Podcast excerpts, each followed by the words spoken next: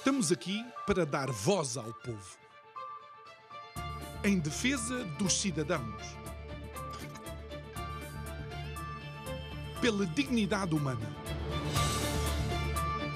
Todos temos deveres, mas também todos temos direitos. Será que existe justiça? Isto é o povo a falar.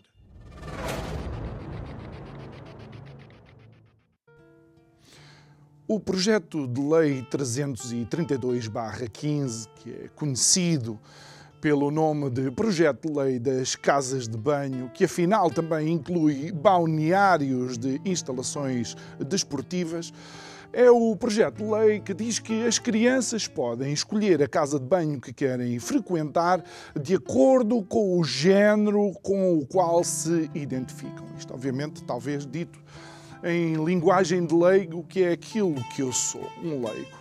A verdade é que, se pensarmos bem, e falando de crianças, todos nós tivemos, e faço aqui um pequeno percurso na sua memória infantil, todos nós tivemos fantasia, todos, todos nós tivemos momentos em que fomos, na realidade, alguma coisa que não éramos, mas naquele momento éramos bombeiros, éramos astronautas, éramos cozinheiros, éramos enfermeiras, éramos tudo aquilo que a nossa imaginação nos permitia pensar. Boa noite. Meu nome é João Nuno Pinto e isto é o Povo a Falar. Estou consigo de segunda a sexta-feira, neste mesmo horário. Emissão em simultâneo Curiacos TV e Rádio Vida 97.1. O tema deste mês, tal como a trilha, o fado da nação. E que fado é esse? Bom, talvez o fado de termos as nossas crianças absolutamente desprotegidas em relação a determinadas situações. Veja os casos e os escândalos de abuso sexual de crianças em Portugal. Podemos viajar, olhe, a um passado não tão distante assim, com o famoso Balé Rose. Depois, já na nossa brilhante democracia, o caso Casa Pia. E atualmente, aquilo que se vê infelizmente, quanto aos abusos sexuais de menores na estrutura da Igreja Católica em Portugal e não só. Mas voltemos às fantasias das crianças. É que o cérebro de uma criança funciona numa determinada frequência, a chamada frequência teta. E essa frequência tem uma característica, é a mesma frequência do cérebro de alguém que está debaixo de hipnose. E é essa frequência que faz com que a fantasia de uma brincadeira seja a realidade para uma criança. É precisamente essa frequência que faz com que determinadas crianças, depois de fazerem um uh, bolo de lama, comam inclusive esse bolo como se esse bolo fosse verdade. E isto coloca um desafio. Um desafio quando expomos às crianças aquilo que é conteúdo sexual. E isto causa confusão. O pior de tudo é que estamos a expor, provavelmente, as nossas crianças a conteúdos sexual de qual elas não podem escapar, porque elas estão cativas nos infantários e nas salas de aulas. Assim, também eu impunha as minhas políticas e também eu vendia o meu peixe. Se o cliente não tivesse, como eu e você, a capacidade de se levantar e sair e dizer disto não quero mais. Digo eu, que não percebo nada disto.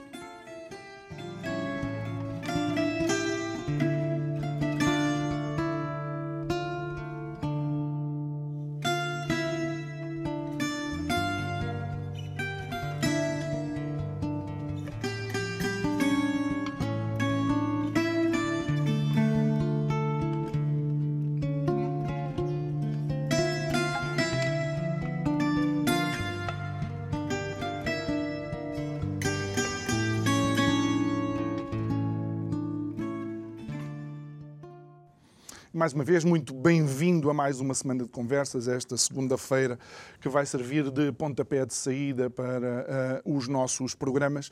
E, e, iniciamos com alguém que, ao longo dos anos, tem demonstrado uh, preocupação e não só, uh, tem publicado alguns trabalhos e artigos na imprensa relativamente a isto.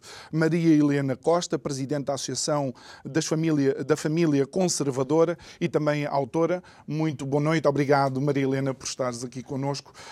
Um, realmente aquilo que nós assistimos agora eu creio que nenhum de nós eh, na nossa, na nossa vida pensou que pudéssemos ver concretizado, apesar de tu já estares há alguns anos a, a alertar para esta situação. Mas eu gostava de fazer um pouco um, um percurso. Eh, como é que a educação sexual chega às escolas? Eh, quem são os autores e, e qual é a bibliografia que foi utilizada para que este tema do foro tão privado esteja num espaço tão público quanto é uh, a escola. Olá, João. Uh, muito boa noite. Uh, boa noite aos telespectadores. Obrigado por mais esta oportunidade de falarmos de um tema tão urgente. então, os precursores de tudo isso, podemos nomear Alfredo Kinsey, não é? que depois de escrever várias obras não é, sobre sexualidade, se veio a descobrir que abusava de crianças hum. e que todos Uh, uh, tudo aquilo que ele descreveu nos seus livros, não é? E disse nos seus livros, se baseou em muitos abusos cometidos contra, inclusive, bebés. Pronto, é uma questão das pessoas pesquisarem e verem quem foi uhum. Alfred Kinsey. O Alfred Kinsey é só um dos autores dos manuais de educação sexual que chegaram às escolas uh, antes do ano 2000. depois tem outras pessoas também uhum. ligadas à Planet Parenthood, a maior clínica de abortos uhum. do mundo, que também participaram nesses guiões, nesses manuais que chegaram às escolas. Claro que isto é importado, não é, dos Estados Unidos. Uh, na Inglaterra já tinha havido problemas gravíssimos, já se notava que muitas adolescentes estavam a engravidar uhum. e a uhum. recorrer a, a, abortos, mas Portugal importa sempre aquilo que nos outros lugares já deu raia, como se costuma dizer. Sim, uh, somos atrasados até nisso. Exatamente. E depois levamos as coisas adiante como se conseguíssemos fazer diferente dos outros. E, e, temos um caso que para mim é marcante nesta, nesta, nesta agenda, não é? Que é o do Dr. John Money. O Dr. John Money era alguém que aparecia nas revistas científicas, não é? E mesmo na televisão, a dizer que as crianças nasciam folhas em branco e que não nasciam nem meninos nem meninas, mas que os pais é que os educavam para serem uma coisa ou outra. Uh, na altura, não sei se conheces a história. Uh, Dos gêmeos? Sim. Hum. Uma família teve gêmeos, é o caso Reimer, uh, e um dos gêmeos teve fimose, aliás, os dois tiveram fimose, foram operar a fimose com cerca de seis meses, e um dos gêmeos, o Bruce, uh, viu o seu pênis queimado pelo bisturi, uh, na altura, aqueles bisturis a laser, desculpa, Sim. e ele viu o seu, o seu pênis queimado. a família ficou em pânico, e agora o que é que fazemos com um rapaz que não tem pênis, não é? E é aí que entra o Dr. John Mona em ação, aconselha a família a educar o Bruce como se fosse uma menina. E os pais começam a seguir as instruções do Dr. John Money. Inclusive, ele faz jogos sexuais com os irmãos gêmeos no seu consultório, durante as consultas que tinha com, com as crianças, em que põe um a fazer o papel de rapaz e o Bruce, eh, que agora se chamava Brenda, a fazer o papel de menina. As coisas que vão correr muito mal porque o Bruce apesar de se chamar Brenda, continua a sentir-se muito Bruce e a não querer vestidos aos dois anos, a dizer que não queria vestir um vestido. Uh, e também quando entra na escola as coisas complicam-se muito, porque ele só, só sente atração por meninas, só gosta, de, gosta mesmo de raparigas, não é? E gosta de brincar com rapazes, gosta de todas as brincadeiras de rapazes e aquilo começa a criar ali muitos problemas. Uhum. Ele começa a sofrer muito bullying também na escola. Pronto. Resumindo, o pai, por volta dos 12 anos, acaba por ter que lhe contar o que é que se passou, não é? Porque ele estava cada vez mais revoltado com tudo e com todos. Uh, bem, a história acaba de forma trágica. Ele decide que quer voltar a ser aquilo que sempre foi, um rapaz. Só que o pai mergulha no alcoolismo, a mãe tenta, tenta suicidar-se e entra numa depressão gravíssima. O irmão suicida-se com uma overdose de antidepressivos. E o Bruce, depois de tornar a sua história conhecida, e inclusive há um filme, não é, feito em Hollywood sobre o, sobre o assunto, uh, o Bruce acaba por dar um tiro na cabeça e por se suicidar, uhum. porque a ideologia de género destrói tudo à sua volta. E, ainda antes de, de continuarmos a, a, tentar entender eh, a forma como, como, um, como as crianças estão a ser expostas a esta, a esta temática, relativamente ao Alfred Kinsey, eu fiz uma pesquisa um, e o Alfred Kinsey tra trabalhou com um cientista nazi que tinha como plano uh, sexualizar uh, as crianças um, e muitas das investigações que o Kinsey tem foram feitas em partilha com esse cientista nazi. E o interessante também é que foi ele que, que um, expôs uh, Hugh Hefner a uma vida uh, sexual ativa. O Hugh Hefner, que foi o autor da revista Playboy, como nós, como nós conhecemos. Um, ou seja, todas estas pessoas que trazem a sexualidade para a escola, de facto, têm um percurso de. bem, quase criminoso, não é? Têm, sim, senhor. Eu escrevo sobre isso, já agora, permite-me, neste livro, É Hora dos Pais. E escrevo exatamente sobre essas pessoas que compilaram os materiais de educação sexual que entraram nas nossas escolas, em que é muito fácil perceber quais são os interesses por detrás do programa. E o programa, além de ser eh, uma ótima, uma ótima forma de vender muitos, muitos, muitos anticoncepcionais, não é? De alguém ganhar muito com isso, ele, na verdade, ele não previne, por exemplo, as doenças sexualmente transmissíveis, uhum. até porque temos uma notícia do ano passado em que elas estavam a aumentar e os miúdos nem sequer sabiam o que era. É? Mas eles estavam a ter relações sexuais uns com os outros e as, as infecções sexualmente transmissíveis, transmissíveis estavam, estavam a aumentar. aumentar.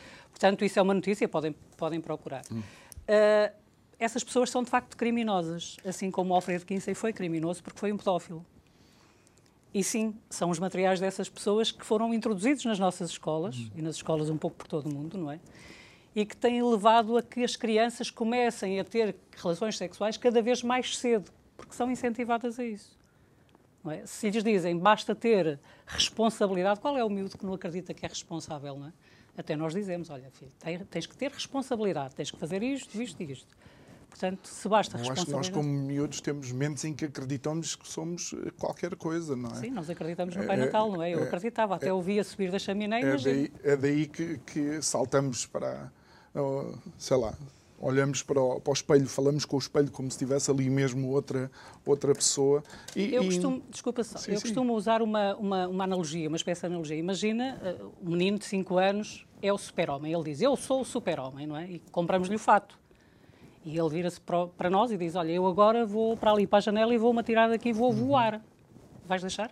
Pois. Quinto andar, vais deixar? Há esse risco. E, e, e Helena, uh, o risco de Vamos lá ver. Há um momento em que parece que a narrativa para a existência de uh, vá, temas sobre a sexualidade na escola é a proteção das crianças contra o uh, abuso.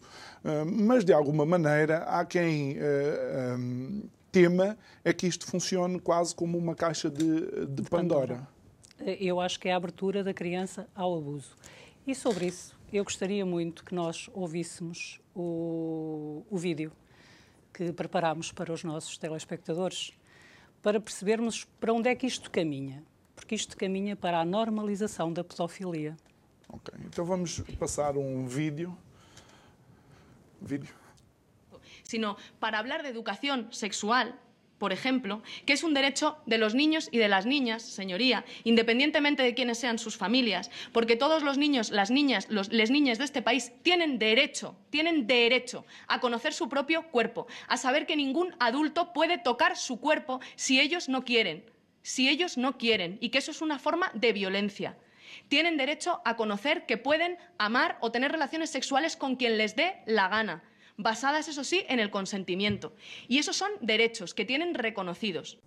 Uh, Helena, esta é, uh, é uma deputada espanhola, não é? Do Podemos, sim. O do, nosso... do Podemos. Exatamente. Uh, o que é que, bem, em tão poucos segundos nós temos aqui, obviamente, uma série de afirmações, no mínimo, bizarras creio que todos nós concordamos que as crianças devem ser ensinadas a não permitir que alguém mexa no seu corpo, algum estranho mexa no seu corpo, sem que elas queiram, não é? Eu já ensino isso à minha neta e ela hum. tem 3 anos, portanto, não precisamos de leis do governo para isso, acho eu, mas pronto. Uh, aquilo que a Irene Monteiro diz ali é gravíssimo. Primeiro, ela usa o termo ninhos. Ninhos, em Espanha, é para crianças muito pequenas, porque os adolescentes, por exemplo, são los chicos e las chicas, né? Depois tem ali aqueles chiques digamos assim, não é? Uns terão, outros não. neutra. Exatamente, pronto. Uh, mas uh, o argumento da Irene Monteiro é algo que devia preocupar toda a gente. Porque quando ela diz que as crianças têm, têm direito a escolher quem lhes der na gana e que para isso elas só têm que dar consentimento, a minha, a minha pergunta é esta. Então, uma criança de 6 anos pode dar consentimento a um adulto para ter relações sexuais com ela. Entenda. Entendam, por favor. Uh, o que é, isto abre uma caixa de Pandora, como disseste, e muito bem, tremenda. Porque se uma criança pode dar consentimento a um adulto para ter relações sexuais com ela, aquilo que a Irene Monteiro acaba por fazer ali é defender os interesses sexuais da criança. Ou seja, o que é que impede que a pedofilia seja normalizada e seja mais uma letra do abecedário colorido, por exemplo? Se se está a defender o direito da criança a ter sexo com quem lhe der na gana.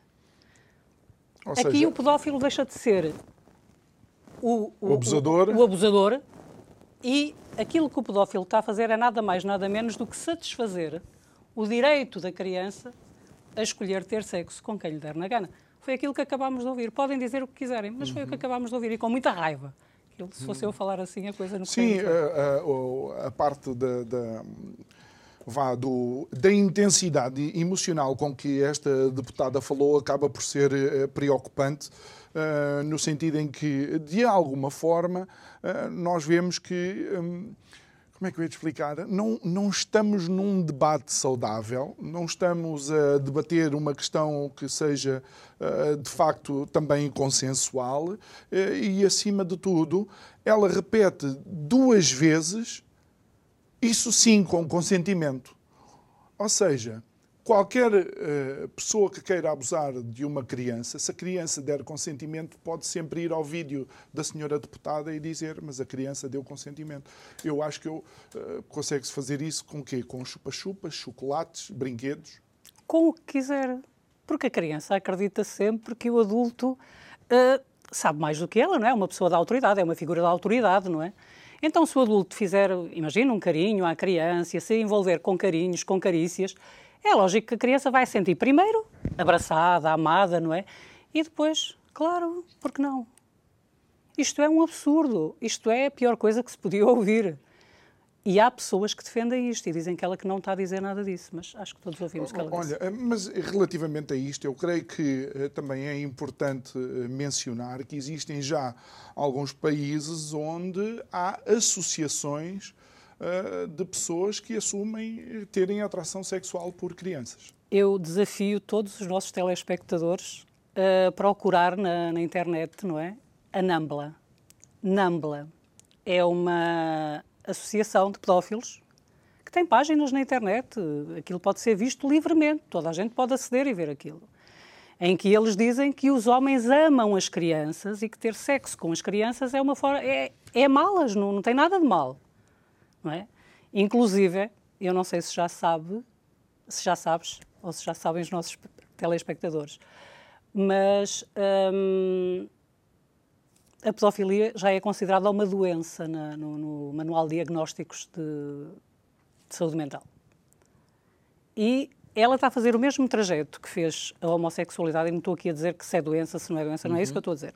Mas o trajeto foi, era considerado doença e depois passou a orientação sexual. A transexualidade está a percorrer exatamente o mesmo caminho. E a pedofilia, idem aspas, aspas é uma questão de olharmos para a história e ver o que é que ela nos mostra acerca destas coisas. Então, claramente, sim, estamos perante a legalização da pedofilia e a exposição de crianças a pedófilos. Porque a quem é que interessa toda esta coisa, este tipo de deseducação sexual que está a ser feita nas escolas, se não aos pedófilos? A quem é que interessa erotizar crianças desde tão cedo, uhum. de tão tenra idade, a não ser aos pedófilos? Porque é que o nosso governo parece estar apenas preocupado com a sexualidade das crianças. O que é que se está a passar? Eh, mas parece também preocupado em manter os pais eh, às escuras relativamente àquele que são os conteúdos e não só os conteúdos, como também, eventualmente, aquilo que as crianças possam estar a passar. Helena. Sim, os pais têm que ser afastados da educação dos filhos e têm que ser afastados daquilo que se passa na escola para que isto seja levado a bom termo. Porque eu não acredito que praticamente nenhum pai acha que uma criança de 3 anos tem que ser informada acerca do que é transexualidade, o que é um transexual, o que é uma lésbica, o que é um gay, o que é isto, o que é... Porque as crianças não têm maturidade para este tipo de conversas.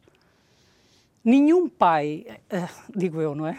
Uh, aceitaria que o seu filho fosse praticamente abusado, porque isto são conteúdos abusivos, em sala de aula, que o seu rapaz seja obrigado, obrigado, não é se ele quiser, é obrigado a brincar com os brinquedos das meninas e, inclusive, a imitar uma menina no andar durante não sei quantos minutos para se pôr no papel de uma menina. Eu acho que nenhum pai concorda que isto sejam práticas saudáveis. Sim, mas eh, eu creio que a comunidade científica também não concorda, grande não, parte. de forma nenhuma. Só que há um silenciamento. E, e aqui é uma coisa que me preocupa.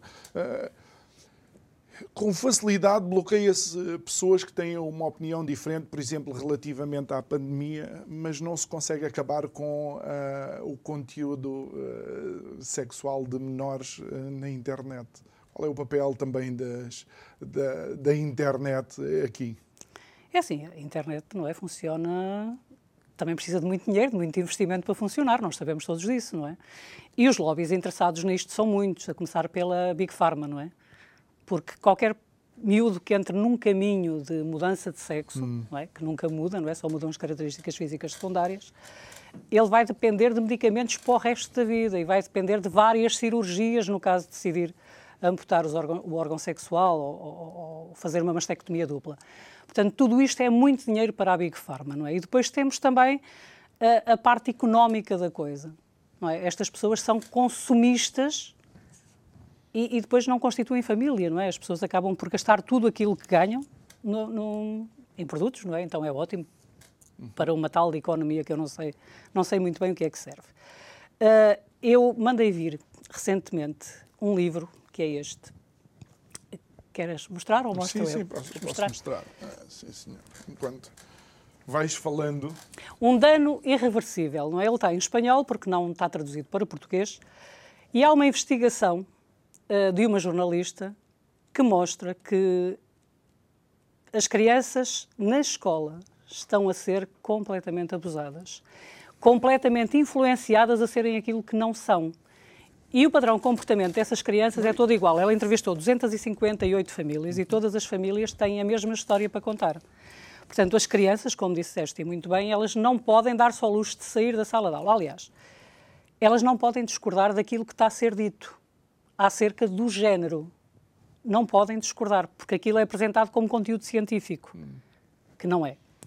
Uh, então, o, depois o comportamento delas ele é todo igual. Elas têm um padrão de comportamento. E a primeira coisa que estes adolescentes fazem é riscar os pais da vida deles. Porque os pais são opressores caso não aceitem o autodiagnóstico do filho.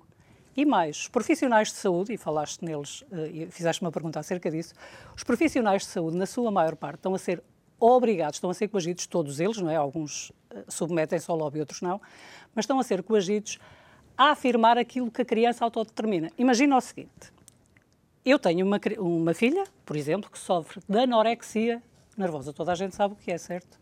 Ela está quase às portas da morte, está magérrima, mas ela considera que está gorda. Então ela chega ao psicólogo ou ao psiquiatra e diz: Não, mas eu estou gorda. E o psiquiatra vira-se para ela: Ok, se é isso que sentes, é porque estás. Hum. É isto que está a ser exigido aos profissionais de saúde na área do género. O paciente faz um autodiagnóstico e ainda por cima uma criança que não tem como, não tem, não tem o cérebro suficientemente formado para tomar decisões irreversíveis e a longo prazo. Portanto, este livro devia ser lido por todos os pais. E vamos, Todos. e vamos ficar aqui porque, uh, como tu dizes, e bem, tudo isto é importado uh, do, do, meio anglo-saxónico. Um, e tanto nos Estados Unidos como uh, em Inglaterra já existem grandes preocupações por parte dos pais, porque os, os agentes escolares também recebem instruções dos Estados onde, onde eles estão, especialmente da escola pública, de que não devem informar os pais caso as crianças Uh, estejam em processo ou queiram iniciar o processo de transição. Isto é privado, é só uh, entre a criança e, eventualmente, e a escola. A escola uh, sendo que até os. Eventualmente, a medicina que tenham que ingerir, os pais não têm acesso a essa informação, colocando a saúde das crianças em risco, não? Claro que sim. Imagina que um pai dá uma medicação ao seu filho sem saber que ele está a fazer uma medicação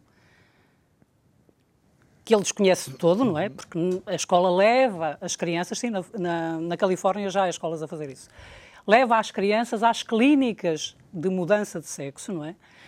Para tomarem hormonas do, do outro sexo, para bloquearem a puberdade. Imagina que a criança precisa tomar uma medicação e que aquela medicação vai colidir com a medicação que ela está a tomar sem os pais saberem. Não está em risco a saúde daquela criança? Claro que está.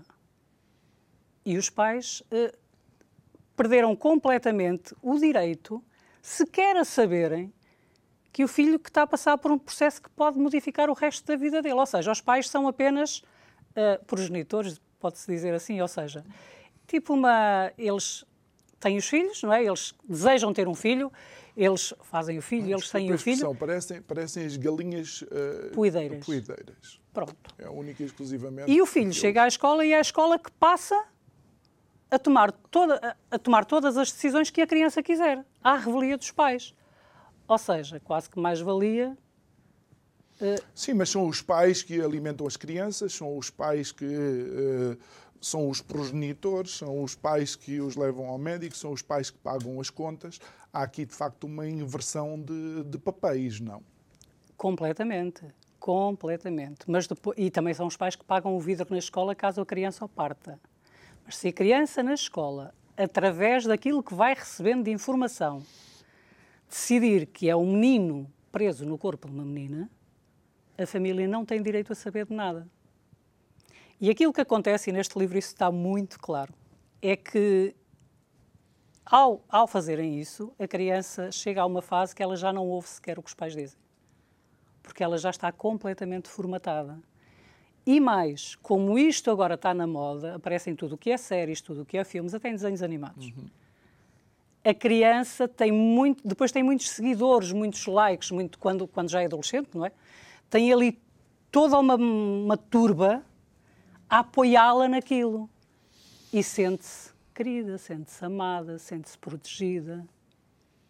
Sim, há aí um processo, um processo de validação eh, de pares, mas é interessante porque esse mesmo processo de, valida, de, validação de pares é aquilo que se chamava, ou se tem chamado ao longo dos anos, o peer pressure, que me faz a mim uh, mimicar, não sei se é a expressão correta, comportamentos dos meus amigos e dos meus colegas.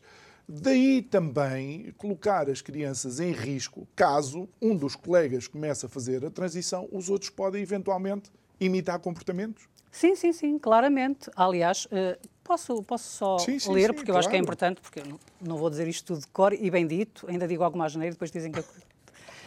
Então, isto aconteceu no Reino Unido, onde, não sei se sabes, mas já estão outra vez a voltar às casas de banho por sexo biológico. Okay. Casas de banho para meninas, casas de banho para rapazes, porque aquilo deu muita confusão e muitos problemas. Então, a ministra britânica para a Mulher e a Igualdade, Penny Mordaunt, ordenou no ano passado e isto foi, portanto, em 2019, eh, uma investigação para tentar explicar as razões que levaram ao aumento exponencial de pedidos de crianças e adolescentes para mudar de género. Entre 2009 e 2010 houve 97 pedidos, 57 rapazes e 40 raparigas. Por sua vez, entre 2017 e 2018, os números aumentaram exponencialmente para 2.000 519 pedidos, 713 rapazes e 1.806 raparigas, o que corresponde a um aumento global aproximadamente de 2.500% no todo, mas no caso particular das raparigas o aumento foi de 4.415%. Isto em algo, a disforia de género, ou tran transtorno da identidade sexual, como era conhecido antes de se chamar disforia de género, que só acontecia praticamente nos rapazes e em 0,01% da população. Como é que, de repente, algo que era quase que só exclusivo do sexo masculino hum. passou a ser completamente. E qual é a leitura que fazes, Helena? É, é Olha, este copiar de comportamentos, pode ser? É o copiar de comportamentos, é o padrão de beleza, o falso padrão de beleza que é exigido das mulheres, não é? Das meninas, não é? É, é o facto de nós, eu, eu, sou mulher, não é? Eu já passei pela, pela puberdade, pela adolescência, é o facto de nós olharmos para o espelho e queremos ter, sei lá, as curvas da Cláudia Schiffer, é do meu tempo, não será de agora. Hum. E não termos, de queremos ter os peitos pequenos e temos os grandes, queremos os grandes, temos os pequenos. Há sempre coisas que nós não gostamos no nosso corpo, não é? Isto vai trabalhar com todas as fragilidades que uma criança tem numa das alturas mais difíceis da sua vida, que é a adolescência, em que, quando é rejeitada pelos pares, quase que se isola. E depois nós temos que ter outra coisa em consideração. Atualmente, as crianças passam cada vez mais tempo nas redes sociais. E sim, isto é um contágio. É um contágio das redes sociais também, porque elas estão ali como se os likes significassem que aquelas pessoas que estão a gostar as amassem. É isso que elas sentem são vistas, são queridas. Estou a repetir-me um bocadinho, mas é, mas é isso. Uh, portanto. Olha, e, e, pegando, pegando então na questão das casas de banho que eu iniciei por falar neste projeto de lei 333-15, de acordo com aquilo que tu me disseste, que eu para números sou um bocado esquecido, afinal não são só casas de banho. Casa de banho é a forma mais simples de mencionar, mas inclui uh, balneários e também balneários de instalações uh, desportivas. De Quais são as preocupações que os pais deveriam ter, na tua ótica? Então, a Lei 332-15, o projeto de lei do PS, ele não é novo, é um copy-paste do despacho 7247 e eu quando escrevi, este livro saiu em 2020, já tinha aqui o despacho uhum. todo explicado, e no, no ponto 5 do despacho, uh, na linha 3, diz: as escolas devem garantir que a criança ou jovem, no exercício dos seus direitos, aceda às casas de banho e balneários, tendo sempre em consideração a sua vontade expressa e assegurando a sua intimidade e singularidade. Que linguagem tão bonita! Então, e a intimidade e singularidade daquelas pessoas que se identificam com o seu sexo de nascença e não querem ter uma pessoa do, do outro sexo a tomar banho junto e a ir à mesma casa de banho. Quem é que assegura isto? Não têm que ser respeitadas essas crianças e a singularidade dessas crianças. Portanto, isto é um copy-paste, certo? Não é nada novo, é para, para passar por cima de um chumbo do Tribunal Constitucional. E o que é que pode acontecer? Bem, pode acontecer aquilo que já está a acontecer nos outros países, que são violações nas casas de banho, que é ver pais completamente desesperados porque a sua filha foi violada numa casa de banho de uma escola por um rapaz que entrou lá de saias, porque os pais precisam perceber que não se está aqui a falar de crianças, aliás, crianças nunca deviam fazer uma coisa dessas, mas de adolescentes ou o que quer que seja, que estão a amputar o órgão sexual ou que já amputaram. Não. O transgenerismo diz que um rapaz e o mesmo acontece com as meninas, está bem?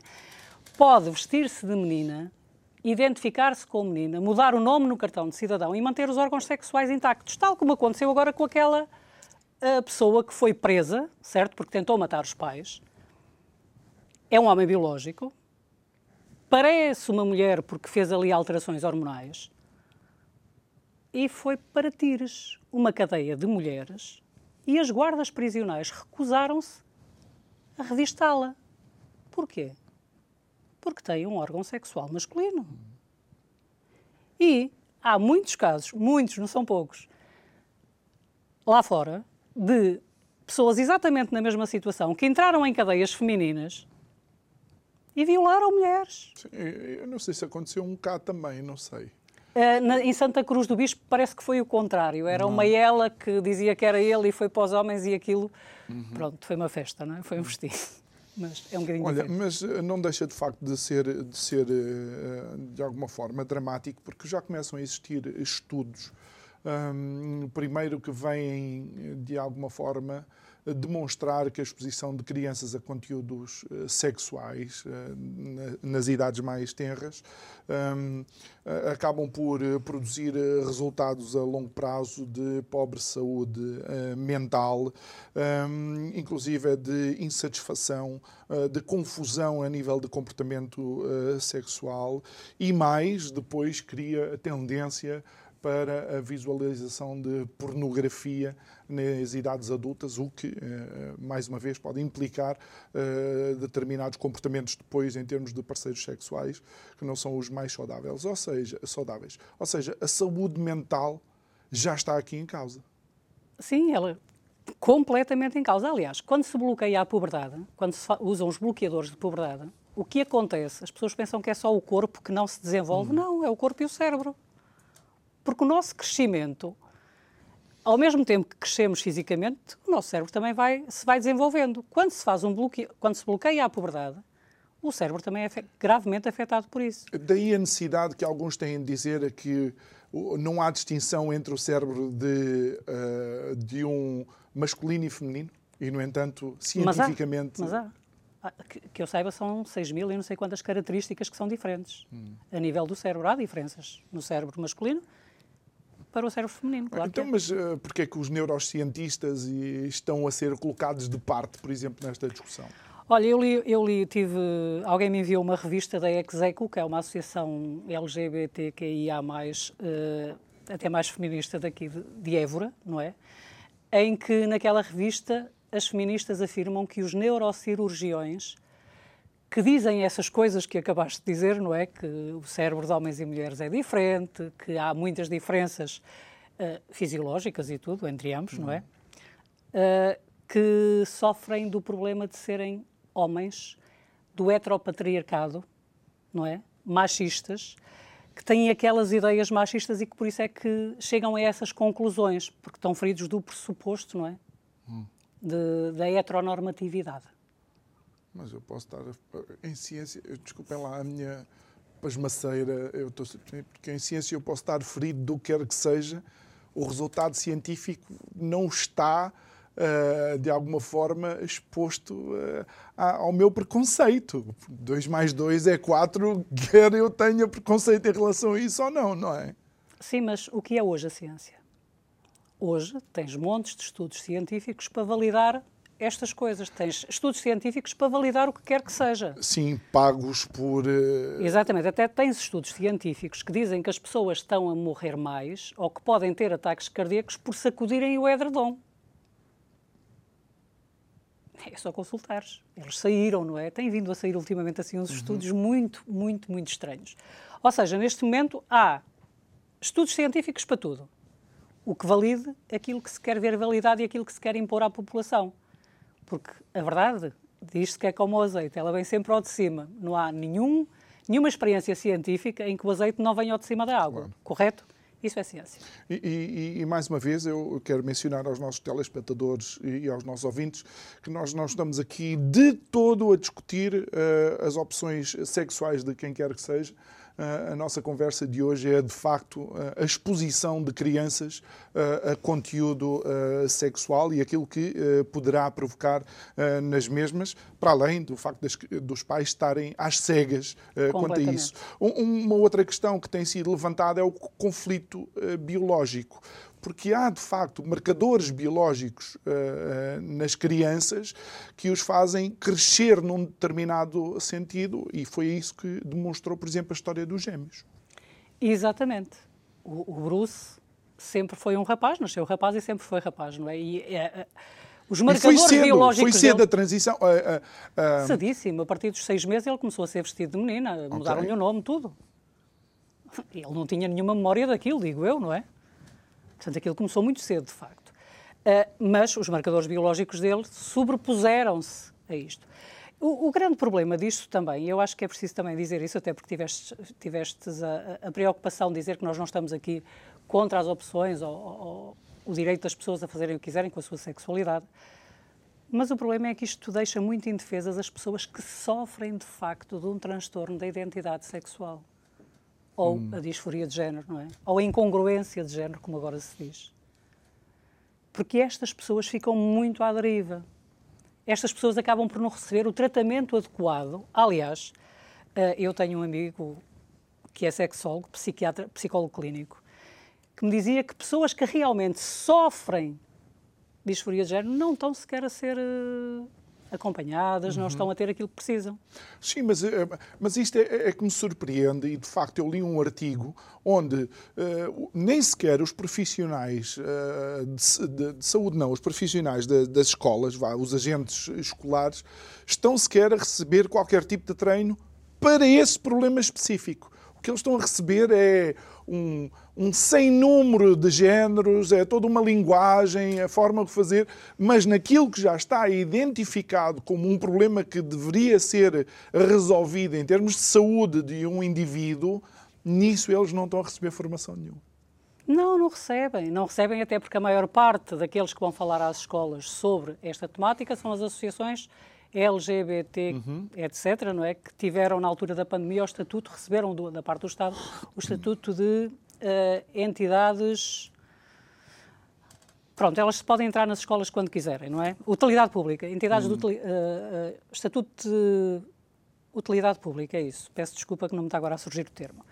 Eh, os professores não estão minimamente preocupados, com, eh, preocupados não, preparados para isto. Não estão. Sim, sim. Pronto, estás a ver, já me distraí. Tu é que estás a falar, eu Pronto, posso olhar para onde eu quiser, que Ah, eu é é? que sou o Pronto. apresentador. É, pronto. Helena, Eh, outra questão que eh, também hum, se fala é, de facto, a insegurança. Eh, estas casas de banho não binárias, passa a expressão, não sei se de facto é. até eu, como jornalista, tenho muita dificuldade em acompanhar todas as palavras que vão surgindo. Cria insegurança, especialmente nas jovens. Eh, e o perigo, inclusive, de eh, maior aumento do abuso sexual. Sim, sem dúvida nenhuma. Sem dúvida nenhuma. Temos uma escola aqui em Alvalade, que é, está ligada com, com a imagem, não é? É uma escola particular. De artes. Eh, qualquer- imagem, Ah, no caso da imagem. Eh, que decidiu, porque está em obras, que as duas casas de banho do primeiro e do segundo andar seriam mistas. Portanto, deixou de haver a de rapazes e a de raparigas e passou a ser tudo misto. E conheço eh, alunas, sei de alunas que vão fazer as suas necessidades fora dos portões da escola porque não se sentem seguras. Isso já está a acontecer cá, não é? Benfica, fosse uma casa de banho mista, apareceu recentemente uma câmara de filmar numa sanita. E quem vai para aquela casa de banho não são os as crianças que estão em processo de transição. Não, são os outros e fazem daquilo um lugar para terem relações sexuais. Isto está a ser dito por encarregados de educação de crianças que chegam a casa a reportar estes assuntos. Sim, porque também esses adolescentes, vá, também os adolescentes heterossexuais ainda não têm a sua capacidade de decisão perfeitamente definida e para eles eh, vale tudo. Se calhar a oportunidade é que faz o ladrão, desculpem a expressão. Sim, é é o que se diz há muitos anos e sempre assim foi, não é?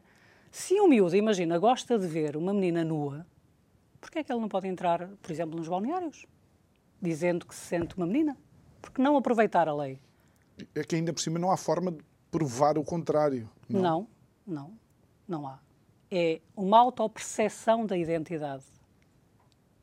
Ele sente que é, a partir daquele momento, é. E pode ir ao registro civil em 24 horas, muda de nome, passa a ser feminino no cartão de cidadão, problema Com nenhum. conhecimento dos pais. Pode ser sem o consentimento dos pais a partir dos 16 anos, mas se os pais não concordarem, prevalece a identidade, a, a decisão, Uhum. A decisão da, da criança, criança. caso seja mais novo. Muito bem. Uh, Voltamos depois àquele que é a quarta preocupação, que de facto são os danos irreversíveis. Um- Uma das uh, curiosidades, e desculpem a utilização desta palavra, é que de facto alguns dos bloqueadores de puberdade que são dados às crianças são os mesmos inibidores que são dados a pedófilos uh, em estados e países onde a pedofilia é punida uh, quimicamente. Isto parece uh, perverso do meu ponto de vista, mas acima de tudo uh, coloca as crianças numa situação em que depois dificilmente ou quase nunca é possível fazer o processo inverso. Quase nunca é possível fazer o processo inverso, pelo menos não totalmente. Imagina um rapaz que amputou o seu pênis. Acabou. Não tem como recuperar. Uma, uma menina que tenha feito uma estectomia dupla vai recuperar o quê? Há montes de casos. Eu aconselho também as pessoas lá em casa a irem à internet, ao Google e a pôr lá destra- de, de transition. É destransição. É o processo de voltar a ser o que era. E já tem páginas e páginas. Não é um nem dois. da mesma forma que de repente parece que houve um boom de crianças a, a, a declararem que eram do outro sexo e a querer tomar hormonas e, hum. Dar um travão na, na, na, na puberdade, a verdade é que agora quem passou por isso está a querer voltar a ser aquilo que é de facto, a voltar ao seu sexo biológico. E depois eh, não conseguem de todo, ou porque já estão amputadas, e porque também as hormonas, não é? elas, elas alteram mesmo, não é? Uhum. Já tem muito pelo, por exemplo, quando é rapariga para rapaz, já tem muito pelo, já há ali coisas que depois vai ser muito difícil lidar. Não é? Porque quando deixa de tomar as hormonas, o corpo vai voltando à sua natureza, não é? Olha, e, e falando, falando um bocado da, da, da, associação, quando este projeto de lei uh, surgiu, uh, sentiste na associação uma maior preocupação? Olha, eu posso dizer que de cento e tal, 200 visualizações por dia no site e procuras, ela disparou para mil e muitas, num dos, logo passado dois ou três dias que saiu na TVI uma, uma notícia sobre isso. E, e, que a partir daí tem sido sempre, sempre, sempre a aumentar a procura uh, dos De pais. Quê? Do PIN parental. O PIN parental foi um documento criado pela Associação não por mim, mas por juristas e inclusive por alguém ligado à educação, para que os pais tentem proteger os seus filhos na escola, ou seja, para que os pais tenham direitos sobre os seus filhos dentro da escola, de acordo com aquilo que está consagrado na Constituição da República uhum. Portuguesa. Só tem lei ali e eles têm que entregar o PIN parental na escola para dizer que não permitem que os seus filhos sejam sujeitos a este tipo de conteúdos que nós estamos aqui a falar.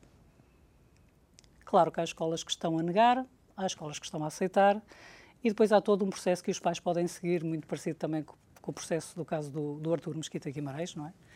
Uh, que ele está claramente a lutar para que os pais não percam os seus filhos dentro da escola. Tipo, a partir do momento que o meu filho entra dentro da escola, eu já não tenho nada a dizer acerca do que quer que seja. Porque durante o tempo que ele está dentro da escola, ele pertence à escola, ele hum. pertence ao Estado. Aquilo Isto é quase, é gravíssimo. Quase que me dá vontade de dizer o que um dos nossos convidados uma vez disse, que é uh, temos que reeducar os nossos filhos quando eles chegam no final do dia uh, de, de aulas, não é? A minha questão é, será que conseguimos? Porque normalmente os pais têm tantas tarefas durante o dia, eles estão sobrabados de trabalho, não é? Aliás, hoje as pessoas vivem para trabalhar, não é? Claro. Já não trabalham para viver, elas vivem para trabalhar. Olha, Helena, uh, uh, desculpa, estamos mesmo já nos últimos minutos. Tu achas que, de facto, este, uh, por exemplo, nos Estados Unidos já existem escolas que consideram os pais que não apoiam os filhos na transição Uh, querem que os Estados os considerem terroristas internos. Tu crees que isto pode uh, transbordar para uh, Portugal? Já transbordou já transbordou. Não se iludam. Eu tenho relatos de muitas famílias que os filhos estão simplesmente a romper com a família porque já estão completamente envolvidos e já tomaram a decisão, para aí com 13, 14, 15 anos, de fazer a transição. Hum. Conheço muitos casos. Uh, queixas às CPCJ, conheces alguns? Olha, conheço vários, incluindo um do menino de 9 anos, eu não vou dizer em que instituição foi, mas de um menino de 9 anos que teve a leviandade de dizer que sexo era entre um homem e uma mulher, ou melhor, que casamento era entre um homem e uma mulher, desculpem, e a psicóloga da instituição, famosíssima, aqui de Lisboa, uh, fez Essa queixa... que é das artes. Pronto. A escola. Não, não é das artes. Não é, é das colégio. Artes. Uh... Ah, já sei, um colégio uh... de um país diferente. Okay. Pronto, exatamente. Ah, sei. e a psicóloga do colégio sinalizou na CPCJ. A família está em tribunal, o caso está em tribunal. Só pelo, pelo facto de daquela dito, criança ter de dito... De 9 anos, ter dito que casamento é entre um homem e uma mulher. Mas tem um caso em Aveiro, hum. que inclusive saiu também no Semanário Sol esta semana, eh, de uma menina... Estamos mesmo no último minuto. Pronto, de uma Sim. menina que foi forçada a, pronto, a ser LGBT, não é? E que neste momento a família também está em tribunal porque a CPCJ caiu em cima porque a escola onde ela estava, o Serviço de uhum. Ensino Articulado, desculpa, a Instituição de Ensino Articulado, disse que a família não queria que ela tivesse relacionamento com uma pessoa Olha, Maria Helena Costa, obrigado por ter estado connosco. Já tenho saudades do tempo em que era só quando eu brincava que levava castigos ou quando falava alto tinha que ficar de castigo. Parece que a escola mudou bastante desde o nosso tempo até agora. E obrigado, Helena, por ter estado aqui. Muito é mais ainda haverá para dizer, talvez numa próxima oportunidade. Obrigado a si que nos acompanhou esta segunda-feira. Pontapé de saída, quando consigo. Amanhã, à mesma hora. Muito boa noite.